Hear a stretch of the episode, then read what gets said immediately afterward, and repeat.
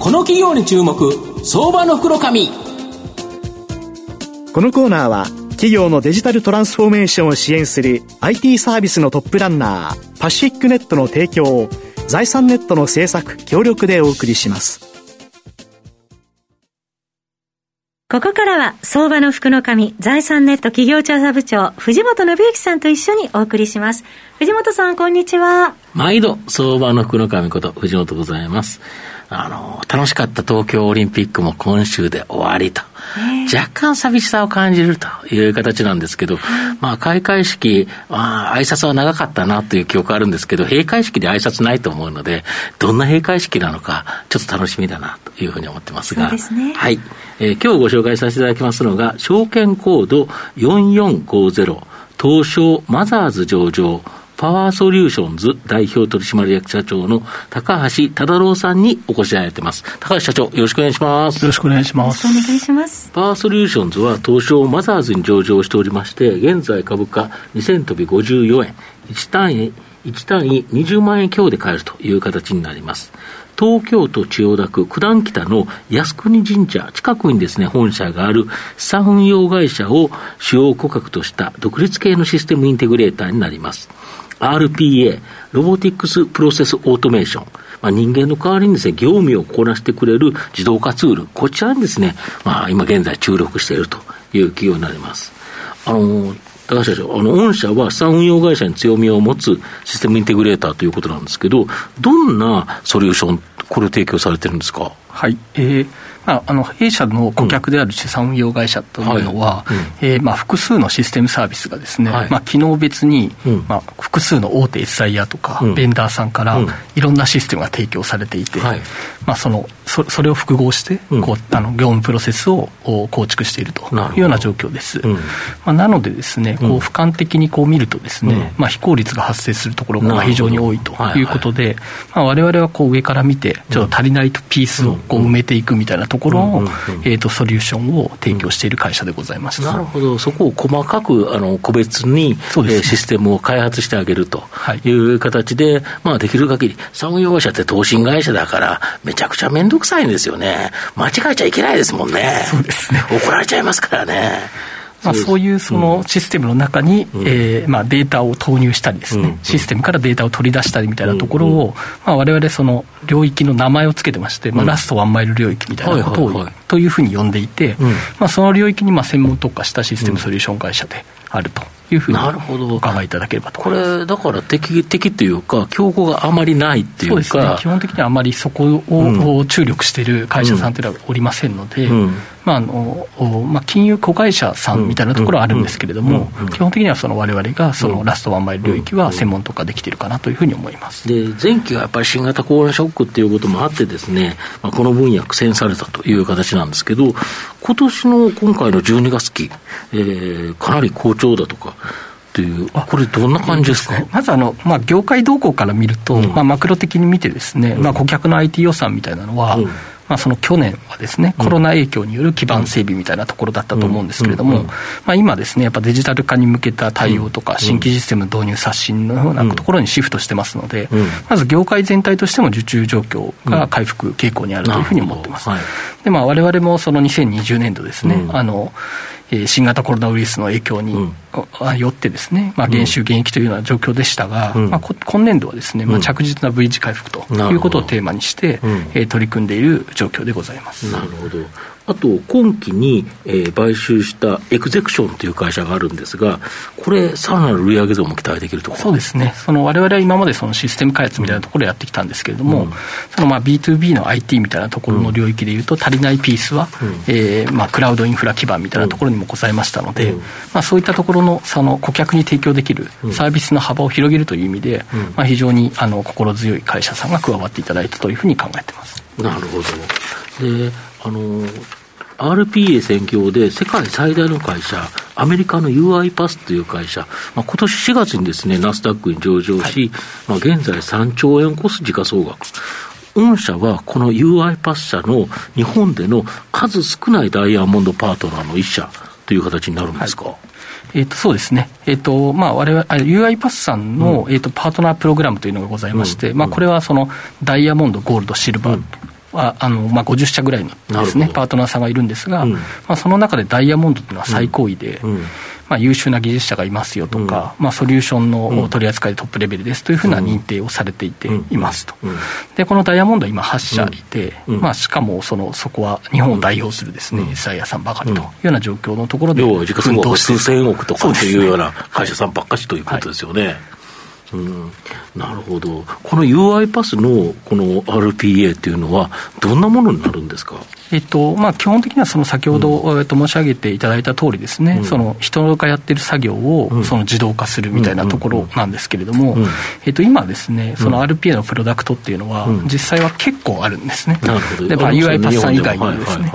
あのビズロボさんとか、ウィンアクターさんとかですね。でまあえー、ただその今 UI パスさんっていうのはその国内の RPA 市場のランキングでもシェア1位ということで、まあ、圧倒的にこう、シェアを取っているというような状況でございます。これあれですよね、やっぱり使いやすさがいいっていうところと、もう一つやはり複数のロボットを管理できるっていうところですか？そうですね。あのまあ、オーケストレーション機能みたいなところはまあ優れておりまして、うん、まあ、どのロボットがどこで動いているかみたいなのを、まあ、集中的に管理できるような、うん、えー、機能を持ってますので、うん、まあ、そういったところでもその野良ロボットみたいなのができないみたいなところで、うん、えー、非常にあのいい製品だというふうに思ってますなるほど。あとこの RPA というものの御社取り扱いされてるっていう形なんですけどこれ販売、まあ、フロー収益もあるんですがストック型収益、まあ、これにもなる。でしかも御社はこのラストワンマイルをやってきた実績これが非常に今役立ってる。これどういうことでしょうか？えっとそうですね、まずあの、えーと、RPA のライセンスの販売っていうのはおっしゃる通り、ストック型収益で、まあ、一度契約を交わせばですね、うん、まあ、こう1年ごとに更新していくみたいなことになっていますと。でえーとまあ、我々はそのお、なんていうんですかねど、スモールスタートでちょっとだけ導入して終わりにしないってことが重要だと思ってまして、まあ、お客様自身が、えーと、自分自身で RPA を使いこなせるようになっていただくということが、まあ、重要だと思ってまして、でまあ、それで、えーと、お客様の方でですね、自分で使えるようになると、えー、一部署成功すると隣の部署へみたいな形で拡大していって、まあ、それがですね、えーと、ストック型収益をつ、まあ、着実に積み上げていくということになるというふうに思っています。なので、えーまあ、お客様に対しては、基本的にはそのトレーニングとかですね、あのテクニカルサポートみたいなのに非常に力を入れていて、まあ、なるべくその、えー、顧客企業様の方で、えーと、十分に活用できるように、あの支援させていただくというところに力を入れてます。なるほど要は自分たちの作業を、えーと、この UI パスっていう RPA プログラムを使ってですね入力っていうか、最初ロボットを、ツールを作らなきゃいけないということですよね。ねはい、だからその作り方っていうのをきっちりと教えてあげることによって、それを非常に有効活用していただくと。で、一人有効活用して、あ、あの部署があんなに時間削減できれるんだったら、ねはい、あ、こっちの隣の部署でももっと使えるんじゃないっていう形でやると、要は会社を増やさなくても、はい、お客様を増やさなくても、あるお客様のところが件数が増えていけば、そ、ね,、れで売り上げが上がるし、そっちの方が儲かりますよね。お客さんいっぱい作っちゃうと、はい、いっぱい教えなきゃいけないし、結構大変ですもんね。だけど、一人のお客さんがどんどんそのユーザー数が増えていくと、これは便利ですよね。あのもちろんなんていうんですかね、新規顧客も、えー、と開拓している状態ですけれども、やっぱアップセルみたいなところが非常に重要視してまして、まあ、そのあのやっぱりわれわれが内製化支援して、どんどんどんどん彼らができるようになっていくというところを支援することで、ライセンス数の増加につなげると。いうところが一つのポイントだと思います、今やっぱりコロナウイルスもあって、この後多分僕、強烈な人材不足時代、やってくるんじゃないかなと、今はなんか新型コロナがあったので、ふっと一回止まったので、人手不足がなんとなく解消されたのかなと思うんですけど、またね、元のところに戻れば、やはり飲食とかサービス業でも人がいれますし、またなかなか難しいということでいうと、やっぱりこの RPA、かなり成長しそうですよね。あのそういうふうに思います、あのマクロ的に見てもですね、うん、あのブームみたいなのも去って、うん、まあ、本格的なこう利用拡大フェーズみたいなのになってますので、うん、まあ、そういったその外部環境もいいような状況だというふうに理解してます、なるほど御社の今後の成長を引っ張るもの、改めて教えていただきたいんですが。はい。えーとまあ、最初の質問の方でお答えしたその業界特化のラストワンマイル SI みたいなところと、うん、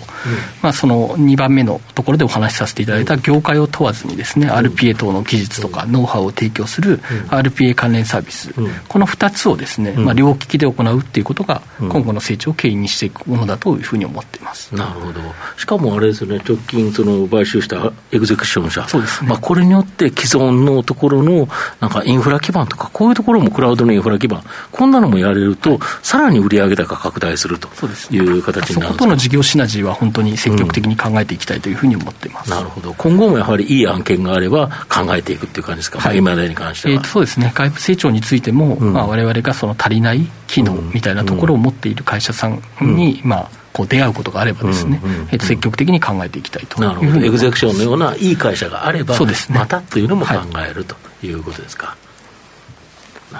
最後まとめさせていただきますと、パワーソリューションズは産運用会社向けのビジネスで安定した収益を稼いでおり、この M&A をした会社、エグゼクションですが、これの活用でこの分野でも、まあ、年20%程度の安定成長を期待できるんではないかなと思います。まあ、新規ビジネスの RPA では、専業で世界最大のですね、UI パス社のダイヤモンドパートナーとなっており、ストック型収益、これが急拡大する可能性があるという形になります。今後大きな成長が期待できる相場の福の神のこの企業に注目銘柄になります。今日は証券コード4450東証マザーズ上場パワーソリューションズ代表取締役社長高橋忠郎さんにお越しいただきました。高橋さんありがとうございました。ありがとうございました。藤本さん今日もありがとうございました。どうもありがとうございました。企業のデジタルトランスフォーメーションを支援する IT サービスのトップランナー東証2部証券コード3021パシフィックネットはパソコンの調達、設定、運用管理からクラウドサービスの導入まで企業のデジタルトランスフォーメーションをサブスクリプションで支援する信頼のパートナーです。